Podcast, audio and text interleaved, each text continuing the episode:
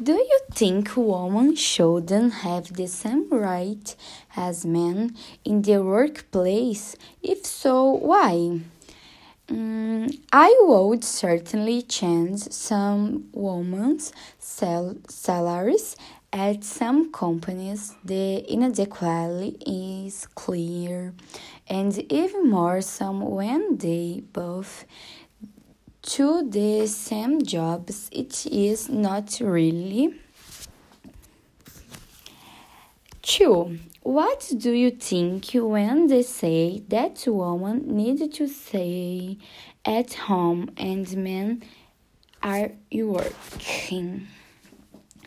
Mm, oh my god. So I think this is the most ridiculous thing in the world.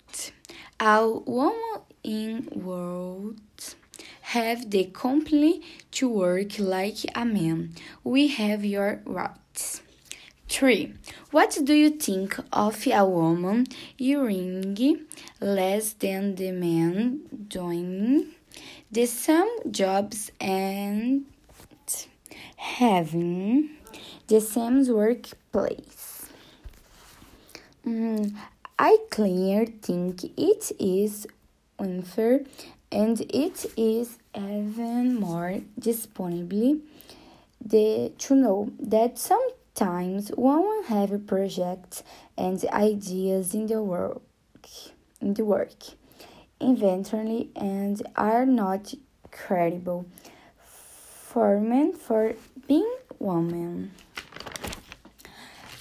For do you think there shouldn't be more women live leading companies? Mm. So, yes, not only companies but also everything else. Delegates, police, and engineers, and doctors and presidents.